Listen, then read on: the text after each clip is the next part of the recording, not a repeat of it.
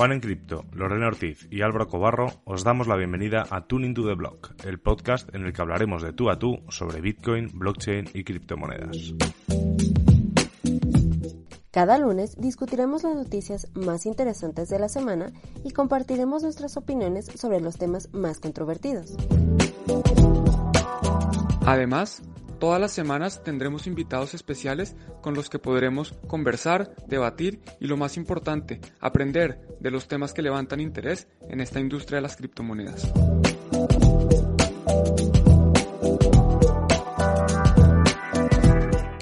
Hola, ¿qué tal? Que ahora sí, ahora empieza de verdad la nueva temporada de Tuning to the Block y como ya visteis en el programa de, las, de la presentación de, temporada del lunes pasado, está hoy aquí junto con Juan Encripto y junto con Lorena Ortiz. ¿Qué tal? ¿Cómo estáis? Hola Álvaro, feliz de estar aquí en el primer episodio con entrevista aquí también compartiendo con Lorena. Hola, hola Álvaro, hola Juan, muchísimo gusto de estar aquí de nuevo con ustedes y muy emocionada de empezar nueva temporada eh, de este proyectazo que es Tuning to the Block. Muchas gracias por invitarme.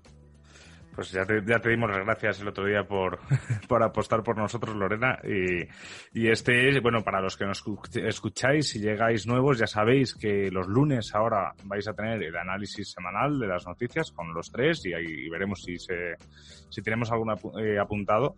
Y hoy jueves lo que veis, eh, lo que, perdón, lo que veis, no, lo que escucháis es pues ya el podcast exclusivo de Tuning to the Blog eh, con un tema de actualidad, con alguna entrevista. Y hoy, Juan, ¿de qué vamos a hablar? Bueno, Álvaro, pues hoy la gente escogió, hicimos una encuesta, la gente quiere que hablemos de la locura de DeFi y yo quisiera que fuera Lorena la que presentara al invitado porque ella lo consiguió. A ver, Lorena, si nos cuentas un poquito del invitado y hacemos la, introducción. Claro que sí, pues mira, el día de hoy nos va a acompañar un mexicano eh, nacido en Tasco, eh, que es justamente una de las ciudades más importantes de México en, eh, en cuanto a plata, a producción de plata, a extracción y a producción de, objetos de plata. él se ha dedicado desde hace años a la investigación, al aprendizaje en cuestiones de Bitcoin. Y bueno, pues cuando se empezó a saber de un proyecto que, que apenas iba ahí emergiendo llamado Ethereum, pues él fue de los primeros seguidores de, este, este blockchain nuevo. Y pues bueno, eh, con ustedes el día de hoy, más bien con nosotros el día de hoy va a estar JJ Campuzano, quien es un muy querido amigo mío. Y pues bueno, eh, le, le vamos a dar la bienvenida el día de hoy. Hola JJ, ¿cómo estás? Hola, ¿qué tal Lore? Muchísimo gusto de estar aquí con ustedes. Así que Álvaro y Juan también, muchísimo gusto de estar aquí en Tune into the Block. Yo espero que este episodio va a ser de gran interés para la audiencia porque es un tema yo creo que bastante candente en el ecosistema y tal y como lo había comentado Lore, tengo una experiencia, la verdad que yo creo que es muy única en el ecosistema, eh, tanto por la combinación de ser mexicano y haber tenido esta oportunidad de haber estado en blockchain desde hace más de siete años. Yo pienso que eso es algo como que muy único. Y eso es parte de la experiencia que quiero compartirles el día de hoy. Así que esto es mi pequeña introducción. Así que si gustan, pues podemos empezar ya inmediatamente. ¿Qué les parece? Parece, me parece bien, está bien ir al, ir al grano. Y yo creo que, JJ, para ponerte un poco en situación, eh, DeFi, la locura de DeFi, lo, ha elegido la audiencia Tuning to the Block, el, el tema de hoy. Y, y, yo, sí, a mí siempre, siempre me gusta dar mis, mis opiniones, eh, pero me gusta dar mis opiniones cuando sé de lo que hablo. Y en este caso con DeFi, la verdad es que por mucho que leo, me cuesta muchísimo. Yo creo que te voy a hacer eh, una pregunta Así para empezar, para poner un poco en situación a los oyentes, para ti, ¿qué es DeFi? Y yo creo que esa es una pregunta excelente para empezar, porque eso es, yo pienso que en donde debemos de empezar, con los fundamentos más que nada, los cimientos, la, la, la parte en la que uno puede apuntalar este, este concepto. Para mí el concepto de DeFi, y yo lo empecé más o menos a conceptualizar desde que vi el white paper de Ethereum. Es decir, desde el 2013 que este chico Vitalik lanza esta descripción técnica del proyecto Ethereum, créanme que yo les recomendaría muchísimo el hecho de poder leer este white paper, porque ahí se describe en cierta forma esto de las finanzas descentralizadas. En el contexto de blockchain, para mí lo que significa es la ejecución de, de contratos, la ejecución código de una manera autónoma, descentralizada y transparente. Yo pienso que esa es la parte más revolucionaria de DeFi o de DeFi. Y aparte, algo que he platicado con Lore es la introducción de oráculos. Este es un concepto que yo creo que tal vez podemos ahondar un poquito en la plática, pero para mí DeFi es la combinación de smart contract, con oráculos. Así eh, es como veo esta, esta combinación tan poderosa que en el 2020 estamos viendo. Y en la plática me gustaría comentar por qué esta introducción de oráculos, por qué hace esto de una manera más explosiva o por qué DeFi viene en el 2020 de una manera más fuerte que en el 2015 o en el 2014, por ejemplo. ¿Qué es lo que ha cambiado? En cinco o seis años? Esa es la pregunta que me gustaría en la que ahondáramos un poquito, pero para responder la, primera pregunta, ¿qué es DeFi? Para mí, es smart contracts con la combinación tan poderosa de los oráculos. Esa es la respuesta que, quedaría. Perfecto. Bueno, muy interesante. Mencionas el white paper de Ethereum, que, si no estoy mal, en realidad es un, es un, yellow paper. Y también mencionas el tema de los oráculos, que además es bastante controversial porque, porque los oráculos de cierta forma son parte de lo que hace que DeFi no sea tan descentralizado, ¿no? En la medida en que hay unas entidades por fuera de la blockchain que le están dando la información y pues estas entidades de cierta forma son un número finito de personas, conocido, muchas veces es una o un grupo de individuos que le dan esa información. ¿Piensas que los oráculos pueden verse como un elemento centralizador en, en DeFi? Claro que sí, de hecho, eh, una parte de los oráculos que se le llama el problema de los oráculos en el contexto de blockchain es un concepto que si ustedes lo buscan es algo que se había tratado de solucionar durante los últimos tres, cuatro años. Y esto es la, la parte en la que quiero hablar de la evolución que hemos tenido en, en blockchain, en DIFA, para llegar a este punto, ¿no? O sea, cómo hemos llegado al 2020 y por qué los oráculos representan esta, como este paso hacia adelante. Los oráculos son eh, simplemente como mecanismos que dan información a los smart contracts sobre el mundo real. Y puede sonar a lo mejor como que algo pues sencillo o esotérico, pero el hecho de tener información del mundo real, en el contexto de blockchain es súper poderoso. Eso es lo que hacen los oráculos y eso es algo que es una plática que había tenido con Lore anteriormente, pero considero que el concepto de oráculos es algo que le da a DeFi ese, ese poder, ese punch viene directamente de los oráculos y como lo habías comentado, Juan, lleva, puede llevar a un proceso en el cual puede haber oráculos centralizados, en el cual podemos depender solamente de una sola fuente de información o oráculos descentralizados, es decir, depender de varias fuentes de la verdad y poder hacer la comparación o poder hacer una, una evaluación de los datos que estamos recibiendo. Yo pienso que en este momento estamos en la época de los oráculos descentralizados y eso creo que es algo que le está dando a DeFi todavía un más empuja la plataforma. Este, esta nueva red de oráculos descentralizados, yo pienso que tiene una importancia que no podemos subestimar en DeFi. JJ, yo tengo una pregunta. Justamente estás mencionando oráculos descentralizados. Sin embargo, como mencionas en la plática que ya habíamos tenido, eh, el principal y el que justamente es más usado es Chainlink. ¿Qué otras opciones entonces tenemos para, para poder utilizar oráculos de manera más abierta y menos centralizada? Sí, y esta es yo creo que una pregunta muy buena porque la descentralización de plano sabemos que es una, no es una solución en sí, pero es una forma de, de alcanzar esa, esa veracidad, o sea, esa forma de poder ya no tener que confiar en una sola fuente. Yo creo que ese es el, como que el lema principal de DeFi es no confíes, verifica. que en inglés se utiliza mucho, ese del Don't Trust Verify. Entonces, eh, Chainlink, nada más para poner esa explicación, y si, si escuchan ese nombre, eh, se refiere mucho a oráculos. Chainlink es una, una, un proyecto que ha hecho oráculos de una manera descentralizada. Es decir, eh, Chainlink es una cadena o un protocolo que incentiva el hecho de tener eh, la construcción de oráculos de una manera descentralizada. Por eso veo Chainlink como un proyecto que tiene mucha importancia.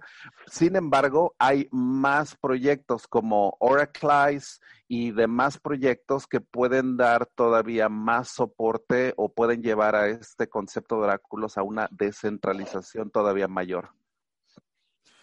Está claro que, siempre el debate sobre la descentralización es algo muy latente ¿no? en la actualidad de cripto y de hecho se habla mucho de proyectos DeFi que al final pues tienen una parte bastante centralizada y entonces la gente dice pues no es realmente DeFi, pero bueno, eso podría ser casi otro programa ¿no? de hablar de, lo que es realmente la descentralización y lo que no. Y, yo, JJ, eh, hay una cosa que sí que me he dado cuenta como, como usuario eh, novato de, de, de, los protocolos de DeFi, que es que esta eh, explosión ¿no? de, protocolos que hemos visto de muchos tipos, eh, luego ha habido eh, protocolos que han durado poco más de una semana, pero han, han, tenido muchísimo hype por parte de la comunidad. Pero lo que yo sí que he notado que eso afectaba a todos, incluso a los que no estaban metidos en DeFi, es una congestión absoluta de la red de Ethereum que ha hecho prácticamente imposible operar en ella. ¿Qué, qué opinas al respecto? Sí, yo creo que en el proceso evolutivo de, blockchain, yo creo que vamos a ver este fenómeno. Hay que recordar que en Bitcoin, por ejemplo, hace algunos años también se llegó a tener un proceso de congestionamiento muy, muy grande. Se llegó a tener que pagar también cantidades muy grandes por hacer una transacción en Bitcoin. Entonces yo pienso que es el precio que hay que pagar muchas veces por eh, la adopción y la usabilidad que se está dando en Ethereum actualmente. Y esto es el caso específico de Ethereum porque esta es la, eh, definitivamente la red blockchain en la que se está haciendo actualmente el 99% de los proyectos en DeFi. Entonces, si nos encaminamos a Ethereum, nos vamos a dar cuenta que este concepto de escalabilidad yo desde que estuve en el DEFCON 3 en Cancún, que fue en el 2017, ya el, el concepto este de escalabilidad es algo que se viene empujando desde hace, hace mucho tiempo. Yo siento que ahora estamos en un proceso muy interesante de escalabilidad que se llama rollups en, en Ethereum y otra propuesta muy, muy interesante en la cual va a ser que el ITER, parte de ese ITER también se queme en las, en las transacciones. Es decir, parte del ITER ya no va a regresar al sistema, va a ser una parte del ITER que se quema literalmente. Es una propuesta muy importante que ahorita está siendo expuesta al, al mercado. Eh, es decir, voy a hacer una analogía. Me, puedo hacer una. Yo pienso que las analogías es una forma muy interesante de entender este concepto de, del congestionamiento. La analogía que quiero hacer es de que, por ejemplo, ahorita aterrizas en algún aeropuerto en una ciudad muy grande, muy congestionada, como Nueva York, por ejemplo, y uno quiere tomar un taxi y ahorita todo mundo quiere estar tomando taxis en, en, Nueva York. Ahorita todo el mundo está pagando 30, 40, 50 dólares por un, por un viaje en taxi. Esa es la analogía que quiero hacer. Ethereum es como la ciudad de Nueva York, que está congestionada. Sin embargo, uno no sabe cuál es el precio que un taxista podría tomar por un viaje en taxi. Es decir, si yo ofrezco 30 dólares, a lo mejor otra persona ofrece 40 dólares, pero yo no sé cuál es el precio que se está dando ahorita en el mercado para tomar un viaje en taxi. Es decir, como en Uber. Ahora vamos a hacer la diferencia con Uber. Cuando uno llega a, un, a Nueva York, uno puede ver el precio que me cuesta ese viaje en, en, en, dólares antes de tomarlo. Esa es la propuesta que queremos hacer. El hecho de ya no estar poniendo dinero en las transacciones sin saber, es decir, a ciegas, y esto nos va a dar como una señal, como un tipo de precio de Uber para ver en cuánto están las transacciones. Esa es la analogía que quiero hacer para darnos cuenta que en Ethereum también estamos tratando de descongestionar este problema, de que el precio de las transacciones sea más equitativo y que uno tenga la información sobre el precio de las transacciones antes de poder interactuar con, con este blockchain. Entonces, esa es la analogía que quiero hacer. Actualmente no tenemos ese sistema de Uber que te da el precio de los, de los viajes en taxi entonces, ese es el sistema que estamos a punto ya de introducir en Ethereum, para que si está congestionado, la misma blockchain de Ethereum te diga, mira, esto es el precio de las transacciones, pero desde antes.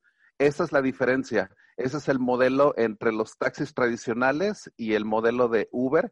Ese es el cambio que vamos a hacer para mejorar el mercado de las transacciones. Ojalá haya quedado un poquito claro pero sí hay ciertas mejoras que se están tratando de hacer en Ethereum para poder eh, hacer transacciones de una manera más rápida y mucho más barata también.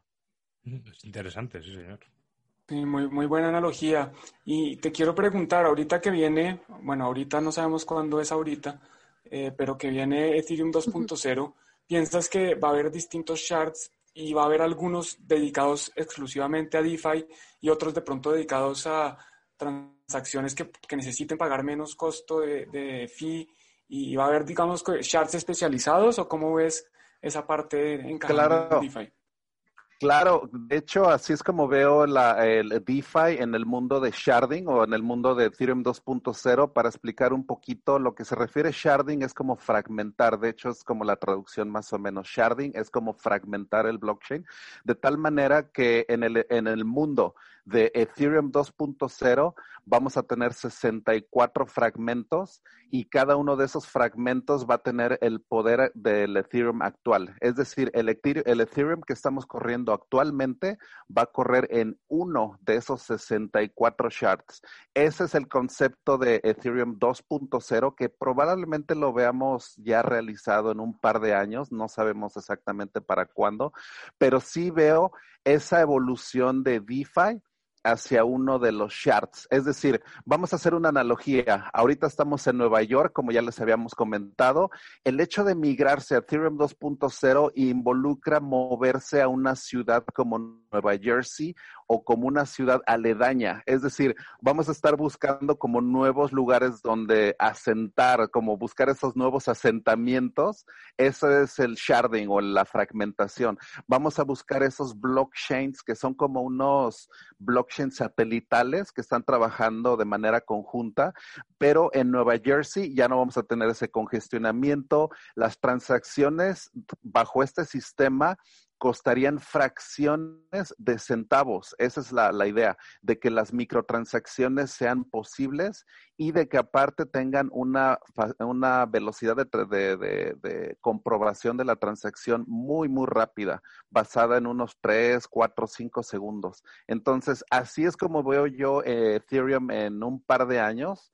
Sin embargo, la escalabilidad en el Ethereum actual, como les, habíamos les había comentado, sigue el proceso de roll-ups es este también proceso de hacer Nuevo Jersey alrededor de Nueva York, es como hacer estos blockchains satelitales. Entonces, el desarrollo actual en Ethereum sigue y 2.0, esta nueva versión, yo pienso que tal vez en unos dos o tres años sí lo lleguemos a ver, pero es importante hablar de la escalabilidad en el Ethereum actual, en el Ethereum que existe en el 2020. Yo pienso que eso es también muy, muy importante. Eh, JJ, eh, ¿tú qué opinas eh, sobre eh, tal vez las problemáticas que pueda desencadenar justamente la implementación de Ethereum 2.0? O sea, ¿tú tal vez qué peligros o qué problemáticas crees que pudieran desatarse alrededor de esta nueva implementación? Es complejo, es la verdad muy, muy complejo el salto que estamos haciendo del el Ethereum actual, que está basado en un protocolo de consenso que, como todos lo sabemos, está basado en esta prueba de esfuerzo, en la minería. Esto es lo, lo clásico, de hecho se le llama el consenso Nakamoto. Entonces, este es un tipo de consenso que es el consenso tradicional que hemos visto en las redes blockchain, es decir, Bitcoin, que fue la primera y la mayoría, ¿no? Que manejan este protocolo de consenso. Ahora, uno de los cambios más polémicos y más controversiales es el salto a proof of stake, que es la prueba de fianza. Es decir, en el Ethereum 2.0 ya no vamos a estar utilizando este proceso de repetitivo para buscar bloques. Ya no vamos a estar utilizando la minería digital, los mineros se desfasan completamente y ahora se le llaman validadores. Yo pienso que este es un salto sumamente complejo en el cual, pues bueno, ya tenemos un testnet actualmente, posiblemente ya este mainnet donde uno puede depositar ese ITER posiblemente a finales de año ya lo veamos como una realidad. Es decir, a finales de año tú ya vas a poder la, vas a tener la posibilidad de poder depositar una cierta cantidad de ITER para que tú puedas validar transacciones y puedas ser el equivalente a un minero. Todo esto es bastante controversial, pero algo en lo que quiero enfatizar es de que la visión original de Ethereum desde el 2014 fue la de hacer este salto al proof of stake. Entonces, a pesar de que sí es bastante complejo, es la visión que siempre se tuvo desde el principio, que se llama Serenity. De hecho, ahorita se le llama Ethereum 2.0 porque, pues vaya, es, una, es, es el salto más significativo, pero desde esos años se le llamaba con ese nombre que se llama Serenidad, Serenity. Esa es la parte donde ya estamos en Proof of Stake y es la parte en la que, en la que vamos, hacia, la, hacia la cual vamos.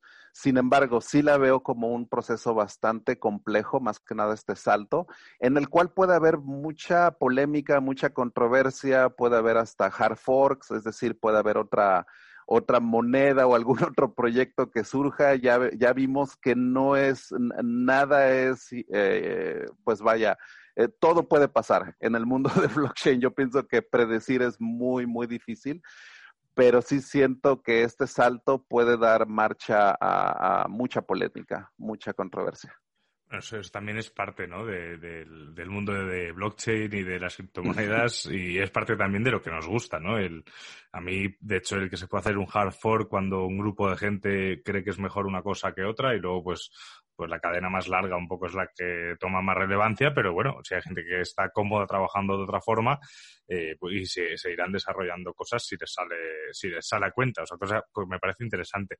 Y, y, JJ, eh, yo creo que al final, eh, obviamente hablar de Ethereum, Ethereum 2.0 es algo súper interesante, pero al final yo creo que tenemos que volver un poco al, al, al título del programa, ¿no? Esta locura de DeFi. Y, y yo creo que lo más loco de DeFi que veo y que me preocupa en cierta forma es que veo una cantidad de protocolos enfocados a, generar beneficio, ¿no? Eh, más, o sea, desde un punto de vista bastante más especulativo, yo creo que, que disruptivo, aunque, aunque el propio protocolo ya es disrupción eh, en sí mismo. Y, y, yo creo que se nos pone todos en la cabeza un poco el caso de Jam, ¿no? El, cómo ese protocolo creció, creció, creció y de repente, eh, pues eh, no se había revisado el código y colapsó y, bueno, y, la historia la conocemos toda. No sé, ¿qué nos puedes contar sobre ello? Sí, claro que sí. De hecho, ahorita yo califico a DeFi como el viejo oeste de las blockchains, porque la verdad es que no hay leyes actualmente. O sea, y eso es un proceso en el cual, pues vaya, en el, y eso viene de la historia norteamericana, de cuando los colonizadores empezaron a, a crear este país de Estados Unidos y luego empezaron a irse hacia el oeste, ¿no? Y eso es como el viejo oeste donde no había esas leyes todavía. Y eso es el equivalente precisamente de que yo me gustaría hacer con DeFi, porque estamos viendo que la regulación en DeFi pues es prácticamente nula. es decir, es nosotros hacemos nuestras propias ah, leyes y el concepto de Jam precisamente viene de, de este, esta facilidad de que uno puede copiar estos protocolos. Es decir, Jam viene a partir de una idea previamente que había sido pues ya como que lanzada de un token que se llama Ampleforth. Y este token de Ampleforth, a mí me gustaría como que hacer una pequeña pausa en, en este concepto porque yo le había comentado con Lore de que esto, eh, este token de Ampleforth demuestra el poder que tienen los oráculos en DeFi. Es decir, Ampleforth es una moneda que es consciente o que es como que anclada a su precio, es como un stablecoin, pero un stablecoin que se autorregula. Eh, eh, los oráculos te dan el poder de que el protocolo ahora siempre tenga esa información, el protocolo siempre sepa si la moneda está en un dólar o está en un dólar con cinco centavos o si ya bajó a 95 centavos. Y esto puede hacer que se autorregule como si fuera un organismo vivo. O sea, esto es algo, la verdad, sumamente interesante. Entonces surge este concepto de Ampleforth que me gustaría que más adelante lo, lo, lo checara la audiencia. Es, es muy, muy fascinante este concepto, pero de ahí viene otro que se llama Jam. Entonces Jam viene como que esta copia de Ampleforth.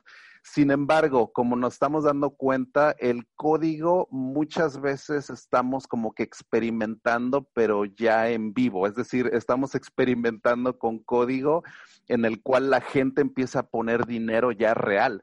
Entonces vemos que estos uh, conceptos de, de, estos tokens son sumamente riesgosos, pero aún así, la, la, yo creo que los rendimientos que ahorita está brindando DeFi son increíbles. O sea, podemos estar viendo rendimientos del, del 50, 100% anual, inclusive más todavía.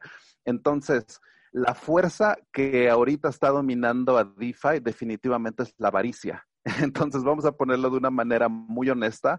Esta es la fuerza que mueve a los mercados financieros mundiales. Es decir, tanto Wall Street como Forex y como todos los demás eh, mercados se mueven eh, con, esa fuerza tan grande que es la avaricia. Uno quiere siempre, simplemente conseguir los rendimientos más grandes para tu dinero.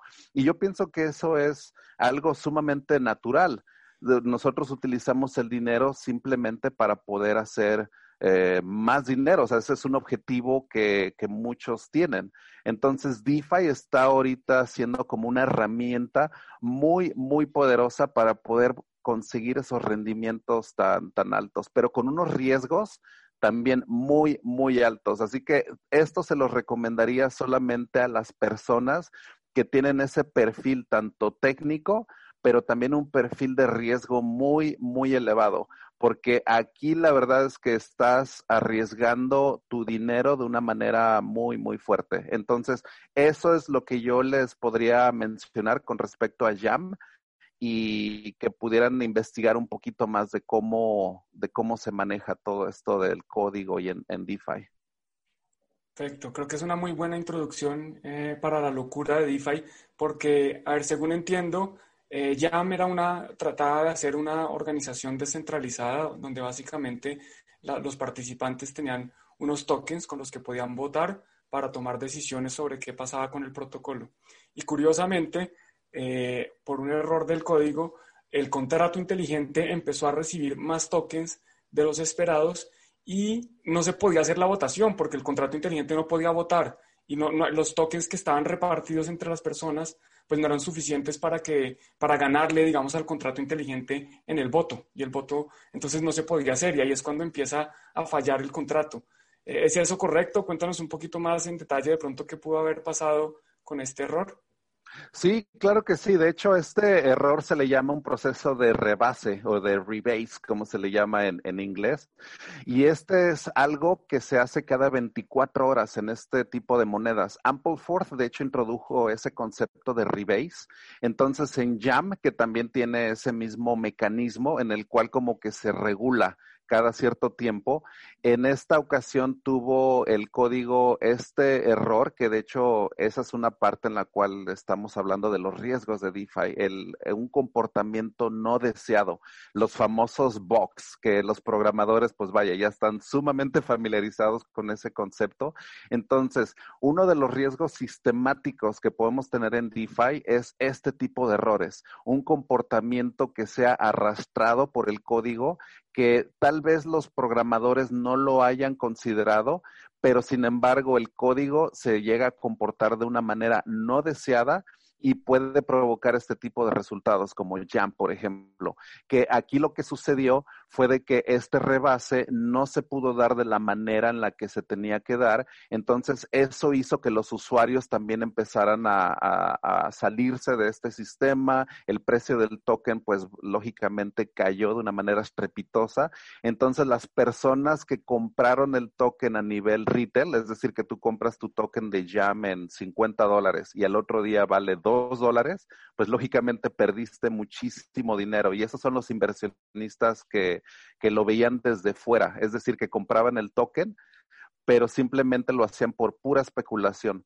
Las personas que lo tenían desde mucho antes, tal vez habían hecho ya dinero desde el principio, tal vez habían conseguido Jam de una manera mucho más sencilla, pero esto representa a veces esta asimetría, es decir, las personas que no saben tanto, las personas que están más expuestas, son las que están en los mercados de retail o los mercados de la gente común y corriente. Esa es la que más pierde dinero y muchas veces los que están dentro o los que son las personas más técnicas o las más avanzadas son las que pueden tener las, las pérdidas menores. Entonces, sí es muy importante darse cuenta que en DeFi la información prácticamente lo es todo o la forma en la que lo, te, aproximas a DeFi. Hay diferentes cosas que uno puede hacer en DeFi, desde cosas de muy, muy poco riesgo hasta como esto de jam o, este tipo de instrumentos exóticos más que nada. Entonces sí podemos ver como estrategias que tengan un riesgo mucho menor. ahorita yo creo que estamos hablando de, de, algo exótico, más que nada jam, pero sí podríamos hablar como de estrategias que tengan un riesgo, yo creo que mucho, mucho menor, ¿no? O sea, yo pienso que podemos hablar de DeFi como, como algo que no sea tan, tan, que, no inspire tanto miedo a la gente, ¿no? Tal vez una estrategia de, menor riesgo podría ser la más adecuada para muchas personas. Creo yo que, justamente eh, lo que mencionas, JJ, es, algo muy interesante porque eh, tristemente me parece que eh, las noticias más relevantes que ha habido sobre DeFi han sido justamente noticias malas, como la de Jam, como por ejemplo el caso de Sushi, cuando Nomi Chef pues sacó los 14 millones eh, y después, digo, lo regresó a final de cuentas, pero eh, justamente toda esta polémica y estas eh, malas notas justamente están dándole a, a, DeFi tal vez como un ambiente como de negatividad, de peligro, de riesgo, lo cual creo que incluso no es algo tan malo, ya que justamente como mencionas, o sea, las personas tal vez que deben estar dentro de, de, este tipo de desarrollos son las personas que realmente están eh, informadas, que saben lo que están haciendo, ¿no? Pero bueno, eh, justamente quería preguntarte, ¿tú qué opinas sobre lo que sucedió con el caso de Sushi también? Eh, ¿Qué opinas sobre lo que hizo Nomi Chef? ¿Y qué crees que, que, le depare el destino para, para Sushi Swap y todos los demás tokens que están dentro de esto? Sí, y fíjate que esto pues también es un, es un evento en el cual nos damos cuenta de esto del viejo este, ¿no? Es decir, el hecho de que tú puedas copiar un protocolo como, y un protocolo, protocolo de los más exitosos, es decir, Uniswap. Uniswap, para los que no saben, es una casa de cambio descentralizada. Es uno de los proyectos también más relevantes en DeFi. Entonces, aquí lo que sucedió es lo siguiente, como es un protocolo, se puede copiar, es decir, como Bitcoin, Ethereum, todos son protocolos. Aquí lo que sucedió fue de que ahora se copió un protocolo eh, como de, de, una casa de cambio. Entonces, SushiSwap es un clon de Uniswap. Eso hay que dejarlo muy, muy claro. Es una guerra entre casas de cambio descentralizadas. Entonces sale SushiSwap que dijeron, ok, nosotros somos el clon de este proyecto de Uniswap. Y aparte, si ustedes mueven su liquidez con nosotros, los vamos a incentivar, les vamos a dar este token que es el famoso sushi. Entonces, cámbiense conmigo porque aquí les vamos a dar este incentivo. Es como si ahorita tú tuvieras un banco que está corriendo exitosamente y de repente alguien copia tu banco y no solamente lo copia, se roba a todos tus clientes. O sea, eso es algo que la verdad no lo había visto en, blockchain, el hecho de, robarse a los clientes, porque el hecho de copiar, pues dices, ok, vaya, estás copiando el protocolo, o sea, está, pues es válido, ¿no? En este mundo del código abierto, código transparente, vaya, adelante. Pero el hecho de todavía dar un incentivo para que los clientes del otro proyecto se vengan contigo, eso es algo que la verdad a mí me causó también muchísimo interés. Este nuevo ataque que se los voy a, e, este ataque se llama el ataque vampiro. ¿Por qué se llama el ataque vampiro? Porque la liquidez en un banco, como todos lo sabemos, es la sangre, es lo que mueve al banco. Es decir, un banco que no tiene liquidez o que no tiene dinero simplemente no sirve de absolutamente de nada. Entonces, el equivalente, este ataque vampiro, es como si este proyecto llega, clona tu proyecto y aparte te chupa toda la sangre, o sea, se lleva toda la liquidez, se lleva a todos tus clientes, de tal manera que lo que vimos en SushiSwap es de que toda la, o gran parte de la liquidez de, de, Uniswap se fue hacia este nuevo exchange. Entonces, estamos viendo este nuevo tipo de ataques, el cual lógicamente crean mucha polémica, mucha controversia, las noticias están a la orden del día y aparte el fundador, como lo, ya lo habías mencionado, deja una parte de dinero que eran los estos sushi y se y, y él los vende por ITER por 14 millones de dólares en ITER y lo que pasa es de que se arrepiente. De, unos días después, este fundador de Sushi a pesar de que era ladrón, el que se había chupado la sangre del otro proyecto, le dan remordimientos y regresa al ITER, o sea, regresa todo el dinero. Esto es el viejo este de los blockchains, es donde estamos viendo la libertad y la criptoanarquía en su concepto más puro que puede existir. ¿Y por qué? Por el hecho de que todo esto puede pasar sin la regulación de ningún gobierno y ninguna otra entidad regulatoria, eso a mí se me hace sumamente significativo. El hecho de que este dueño de este, este ladrón, este sushi o nomi chef, haya regresado el dinero sin tenerle que pedir permiso a nadie, haya devuelto 14 millones de dólares, que son 38 mil ITER, sin eh, tener que utilizar ningún banco o algún gobierno que pase por alguna otra entidad, a mí se me hace una de las cosas más representativas de lo que es la libertad financiera y lo que representa DeFi. El hecho de que nosotros estamos construyendo sistemas financieros que ya no requieren ni el permiso ni la autorización de los bancos centrales ni de las entidades financieras tradicionales. Eso es uno de los aspectos más significativos de DeFi. El hecho de que ahora todo esto está sucediendo de una manera autónoma y de una manera independiente. Eso es lo que estamos haciendo en DeFi. Es lo que está tomando mucho de las noticias, pero sin embargo, ya aterrizado a la persona común y corriente, el hecho de poder acceder a préstamos, de poder acceder a créditos, casas de cambio descentralizadas en las cuales tus monedas ya no, ya no tienen que salir de tu custodia. El hecho de utilizar nuevas herramientas exóticas como flash loans o yield farming, esto la verdad representa una nueva libertad para, los, la, para la gente común y corriente. El hecho de que ahora podamos acceder a un nuevo tipo de banca, esto para mí eh, representa como que el parteaguas de DeFi. Esto representa la revolución para mí de, de, DeFi y la veo que va a cobrar más fuerza en los siguientes, en los siguientes años. Es, es, es, curioso una cosa, de los tres estabais comentando el punto de los riesgos, eh, JJ, para que nos, o sea, tú y yo sí que no nos, no nos teníamos localizados. Eh, yo, yo, yo fundé Bitcoin, que es una plataforma de formación eh, sobre temas de criptomonedas y de hecho, eh, pues así nosotros conocimos Juan y yo, empezamos con tu blog y, y conocimos luego a, a Lorena. Y curiosamente, el curso que lanzamos con Juan de profesor sobre introducción a DeFi, el, el apartado del curso más largo, sin duda alguna, es el de los riesgos. o sea que es algo bastante significativo, ¿no? El, que se hable de los riesgos.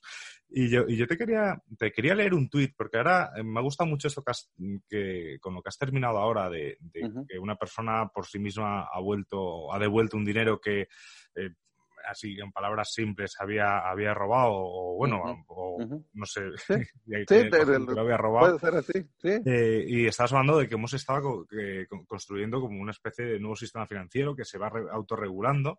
Y este es un tuit del 11 de septiembre de Nadia Calviño. Nadia Calviño, para que la pongas en situación, es la vicepresidenta de Asuntos Económicos y Transformación Digital del Gobierno de España. Y dice así el tuit, para ver qué opinas es preciso establecer un marco regulatorio para criptomonedas que proteja la soberanía monetaria, la estabilidad financiera y a los consumidores.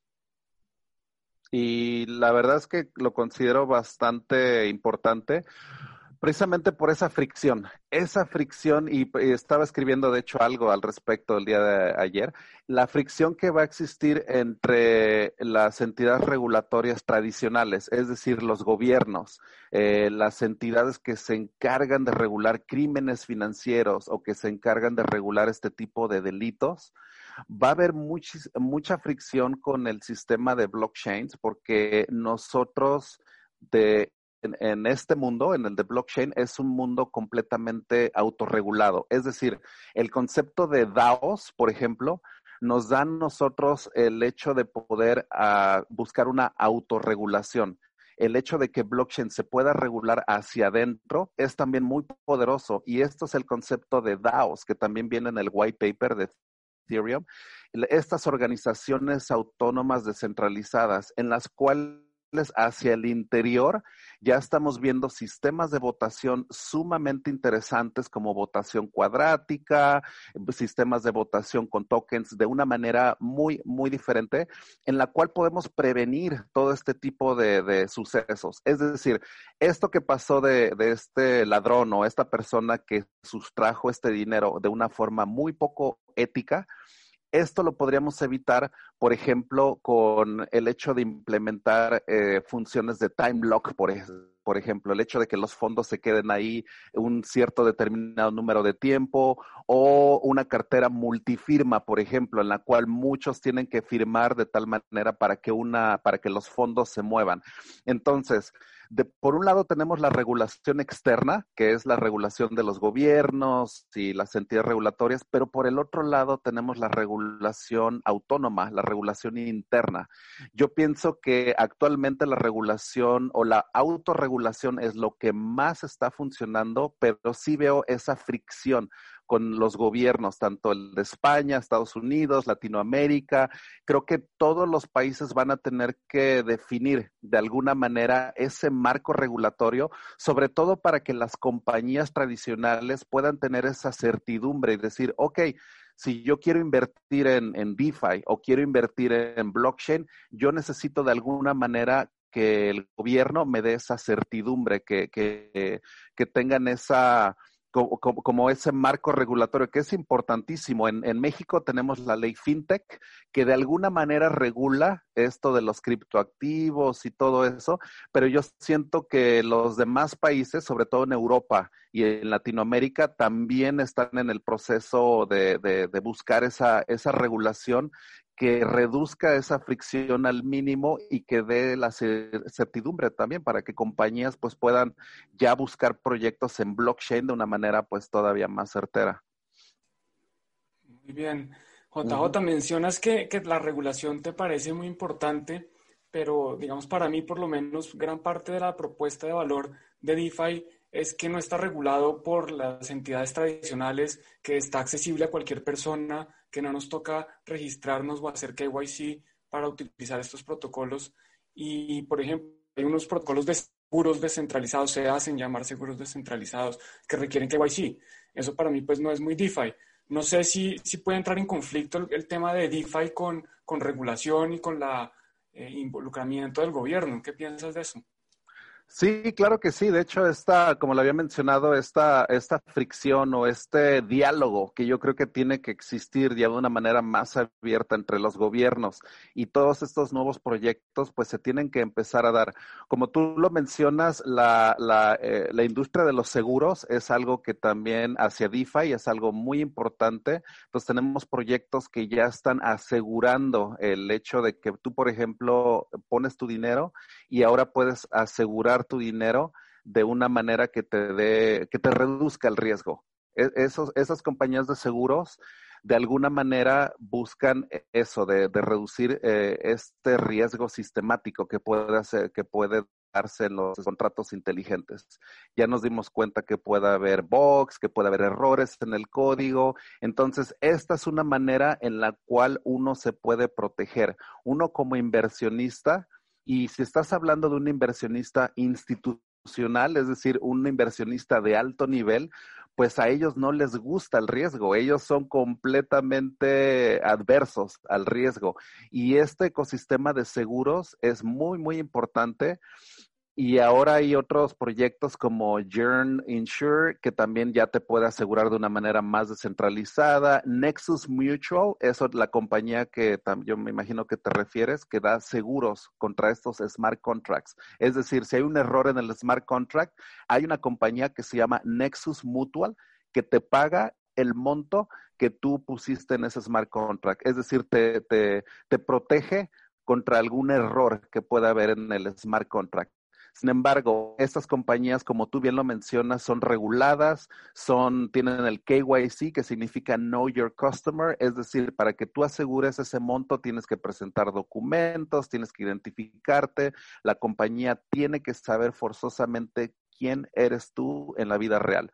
Y eso es, pues vaya, algo que muchas veces va como que contra el, el, el, el moto de, de, DeFi, ¿no? Que es el hecho de ya no tener esa interacción con las finanzas tradicionales, pero van a coexistir, ¿eh? Yo la verdad siento que DeFi y las instituciones financieras tradicionales que se ahora se le dominan como CeFi, van a coexistir, ¿eh? DeFi y CeFi van a coexistir de alguna manera, porque las dos están aquí de una manera, pues vaya, los bancos aquí van a seguir. La, la verdad es que eh, no creo que se vayan de una manera tan, tan rápida. Y DeFi yo siento que también no va a ningún lado. Esto es algo que ya también ha evolucionado y tenemos que encontrar esa forma en la que los, las dos puedan coexistir de una manera armoniosa, en la cual esa fricción se reduzca de, de la mayor manera. Muy interesante la, postura que, mencionas, JJ. Eh, ¿Tú crees entonces, bueno, aquí tengo dos preguntas. Uno, ¿qué, proyectos observas tú actualmente en DeFi eh, a los cuales les ves un futuro prometedor, los cuales crees que van a, otorgar, van a brindar algo diferente, algo nuevo y algo positivo al ecosistema? Y dos, ¿cuál crees que sea el futuro de DeFi y de SkipFi? O sea, como mencionas, ¿tú crees que van a, poder eh, coexistir juntos? ¿Tú crees que DeFi eh, ya no va a necesitar para nada eh, eh, la humanidad por fin se va a lograr librar de los bancos, vamos a poder pasar a una realidad totalmente descentralizada. ¿Tú, ¿Tú qué crees? ¿Tú qué piensas? Mira, yo pienso que en cierta forma DeFi existe para que también las instituciones bancarias también evolucionen. O sea, yo algo que veo muy, muy importante es que ahora los bancos tradicionales ya tienen competencia. Cuando no hay competencia, nosotros nos damos cuenta que es lo peor que puede existir para nosotros como consumidores. El hecho de que tú solamente puedas utilizar la banca tradicional es algo que la verdad eso había existido durante décadas y ahora finalmente ya tenemos una alternativa en la cual va a ser que también toda la banca tradicional empiece a evolucionar. El hecho de que ya haya esa competencia, que ya tengamos ahora nosotros nuevas alternativas. Y estas alternativas, como tú me preguntas también de los proyectos que yo veo más exitosos o que puedan tener más empuje en DeFi. A mí sí, la verdad, me gustaría mencionar algunos que yo, la verdad, siento que podríamos poner un, un interés muy especial en el concepto de créditos y préstamos, que como nos damos cuenta, esa es una de las funciones básicas de un banco. O sea, un banco que no da créditos o que no da préstamos, o sea, yo pienso que eso desde que se inventaron los bancos es la función como que más eh, en su núcleo, créditos y préstamos. En este concepto, a mí me gustaría mencionar a MakerDAO. MakerDAO y como su nombre lo dice, es un DAO, es una organización autónoma descentralizada. Este proyecto es uno de los más, más antiguos en DeFi. Fue creado en el 2015 y de hecho es uno de los que más historia tienen y la función que ellos tienen es un muy importante, es la de generar una moneda estable, eh, de generar el DAI, el famoso DAI que muchas veces que muchos de ustedes ya lo conocen, pero este eh, mecanismo de incentivos que lleva hacia el interior MakerDAO para generar este stablecoin o esta moneda estable es sumamente importante. Yo lo veo como uno de los fundamentos de DeFi, el hecho de entender cómo funciona MakerDAO y cómo funciona la moneda estable DAI eso yo pienso que ese es un punto de entrada muy bueno para mencionar un buen proyecto y aparte mencionar uno de los de los ladrillos, uno de los de los de los bloques con los que estamos construyendo DeFi, que es DAI. Esta moneda que es totalmente estable fue lanzada en el 2018 cuando el Ether estaba en su punto máximo, también Bitcoin estaba en su punto máximo y hemos visto cómo ha llegado a caer hasta un 90% del Ether y la moneda estable siempre ha tenido esa paridad de un dólar, un DAI es sumamente sencillo el hecho de entender una moneda estable, porque es simplemente un dólar, un DAI. Ya con eso te explican el concepto. Entonces, este es un nuevo estilo de bancos. MakerDAO, si te das cuenta, es un nuevo tipo de banco que utiliza un token interno que se llama Maker, en el cual uno puede hacer votaciones al interior.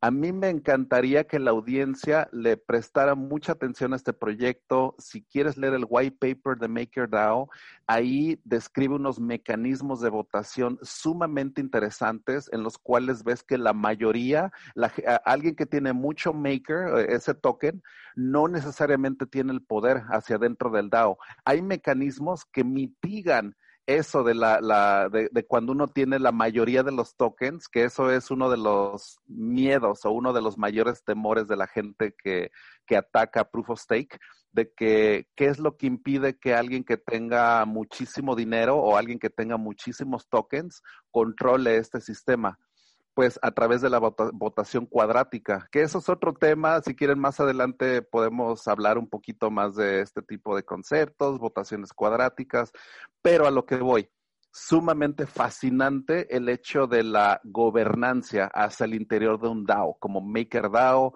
el DAI. Entonces aquí ya hablamos de créditos, préstamos, tú puedes tener mil dólares en ITER, y tú vas a MakerDAO y dices, ¿sabes qué? Préstame 500 dólares en DAI. El sistema te va a generar ese préstamo.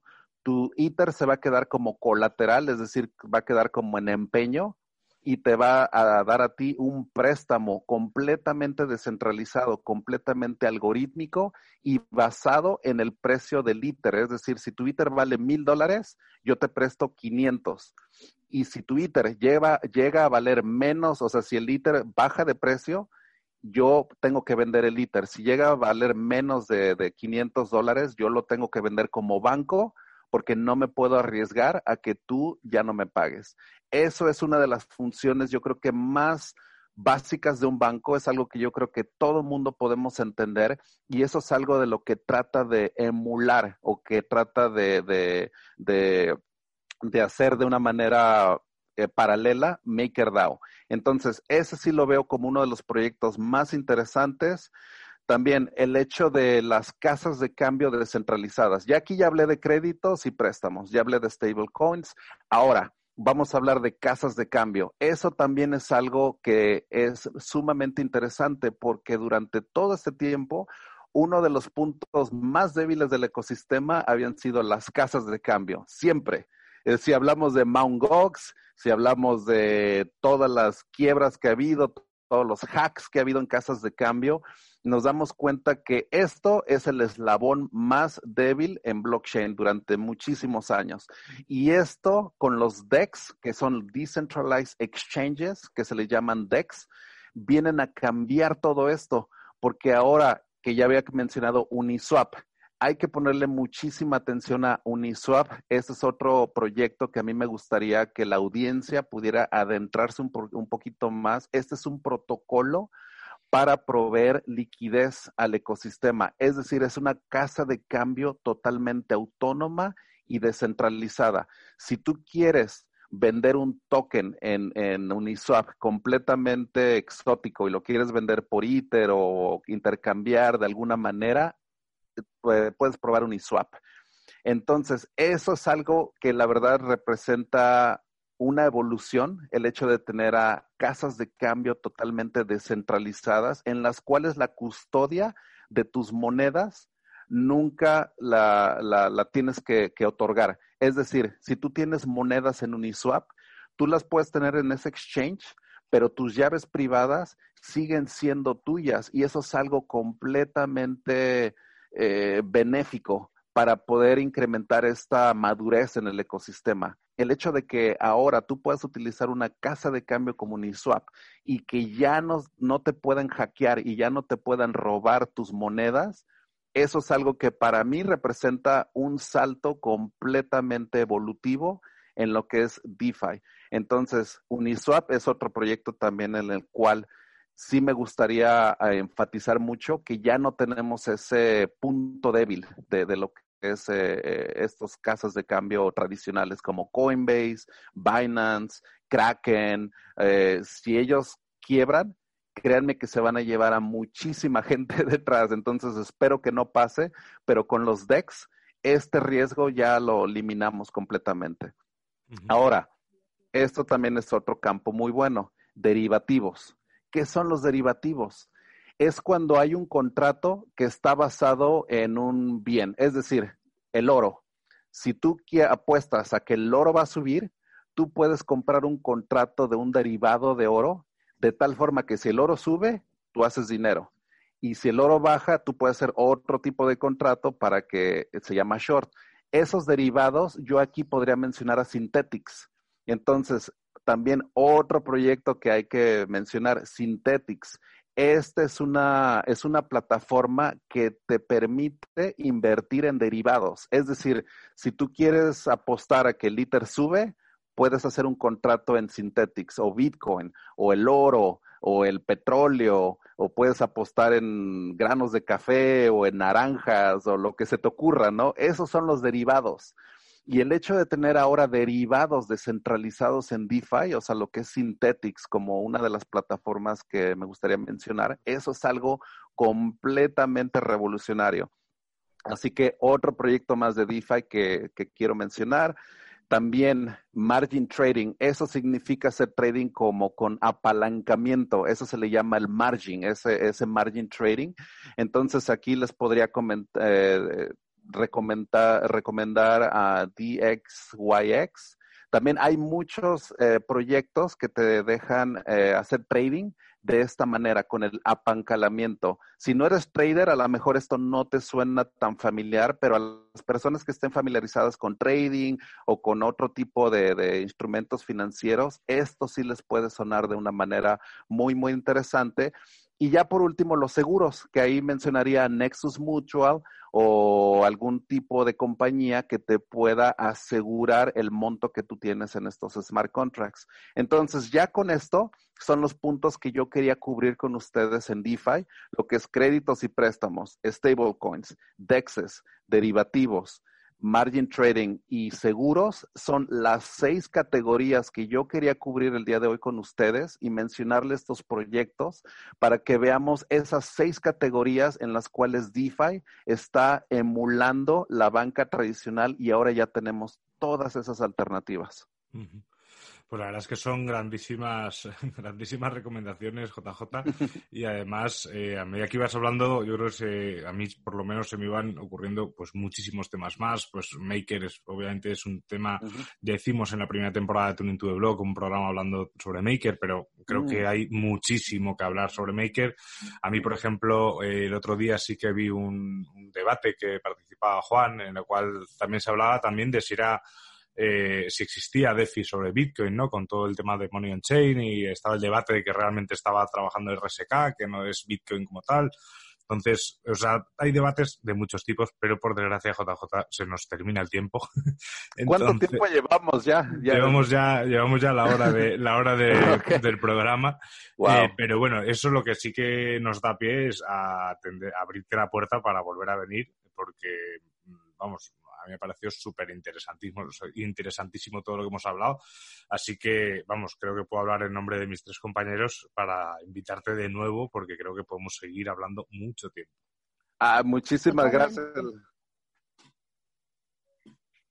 Muchas gracias por la invitación. Lore, la verdad es que fuiste tú la que hiciste la, la, primera invitación, así que la verdad un placer haber estado aquí con Álvaro, con Juan y con todos ustedes. Así que Lore, gracias por la invitación y yo la verdad espero poder regresar en, en una edición ya después y poder hablar de todo esto. Esto de la votación cuadrática es algo que la verdad me gustaría ahondar tal vez en el próximo episodio, o sea, de cómo funciona, cómo podemos prevenir esto de la tiranía de, de los que tienen muchos tokens. O sea, estos son mecanismos que a mí la verdad se me hacen fascinantes. Esto también de, del Ample Forth, que esto del Jam, o sea, son mecanismos en los cuales yo creo que podemos estar aquí las horas, ¿no? Así que lo dejamos para el siguiente episodio. Perfecto. Totalmente de acuerdo. Sí, sí, sí, Muchísimas gracias, JJ, eh, por, por haber aceptado esta invitación. Eh, la verdad, como siempre, aprendo muchísimo de escuchar todo lo que eh, sabes y conoces y has investigado sobre Ethereum y sobre toda esta cuestión de DeFi y pues también fue, fue muy agradable para mí volverte a escuchar. Y sí, yo también espero que, que puedas volver a acompañarnos en algún otro episodio durante esta temporada. Claro que sí. Que así sea. Yo simplemente quiero aprovechar para hacer una pequeña cuña que si quieren aprender de todo lo que JJ mencionó, bueno, ahí está el curso de DeFi de Bitcoin, todo lo que mencionó, efectivamente todo está mencionado en el curso, un poquito explicado. Y si quieren acceder con un descuento, el código Juan en Cripto 50, tienen 50% de descuento. Entonces, sí, JJ, muchas gracias por aceptar la invitación y nos vemos próximamente. Chao, chicos. Muchísimas gracias. Yo, JJ, antes, antes de despedirnos, JJ, ah. que, al final con las presentaciones y como hemos, hemos, ido directos al grano, si alguien de la audiencia quiere leer cosas que escribes o quiere ponerse en contacto contigo, ¿cómo, cómo te pueden ah, encontrar? Sí, muchísimas gracias, gracias por esa anotación. En Twitter estoy bastante activo y me pueden encontrar como DAS, que es la D-A-S, luego le pones un guion bajo y escribes la palabra Grasshopper, que es como esto del saltarín, DAS, guion bajo Grasshopper en Twitter. Y también me pueden encontrar en Medium. Ahí, de hecho, estoy publicando unos artículos bastante extensos. Ahí me pueden encontrar como JJ Campuzano en Medium y en Twitter como das-grasshopper. Perfecto. Entonces, ahora sí, JJ, muchísimas gracias por estar aquí y nada, gracias a mis compañeros también por, por, eh, traerme a invitados con los que puedo aprender tantas cosas, que eso es algo que disfruto muchísimo. Y a los que nos escucháis, no olvidéis eh, suscribiros en, la plataforma que nos estéis escuchando, ya sabéis, Evox, iTunes, el Spotify, en Deezer, seguimos sin saber dónde está Juan el programa, pero sabemos que está por ahí. Así que nada, eh, lo dicho y nos escuchamos el lunes que viene con el análisis de la semana. Esto es todo por mi parte. Hasta luego.